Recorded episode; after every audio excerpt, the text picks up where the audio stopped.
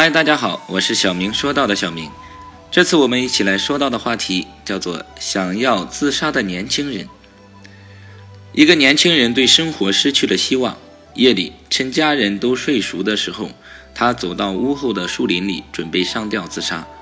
当他把绳子绑在树枝上以后，树枝说话了：“亲爱的年轻人，有一对小鸟正在我的枝头上筑巢呢，我很高兴能保护它们。如果你在我身上上吊，我就会折断，鸟巢也就保不住了。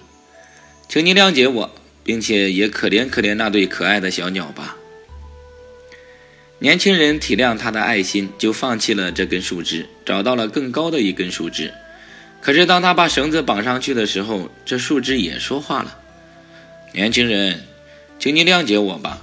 春天就要到了，不久之后我就要开花，成群的蜜蜂会飞来嬉戏、采蜜，这样带给我极大的快乐。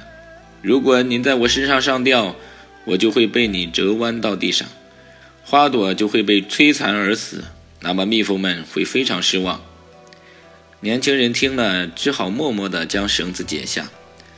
原谅我吧，他还没有在第三根树枝上绑绳子，树枝就开口了：“年轻的朋友啊，我把自己远远地伸在路上，目的就是要使疲惫的旅行者在我的底下能得到一些阴凉，这带给我很大的快乐。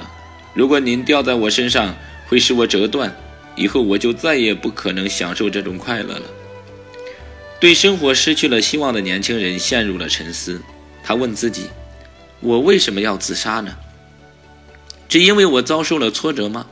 连树木都如此热爱生活，关心身边的事物，而我呢？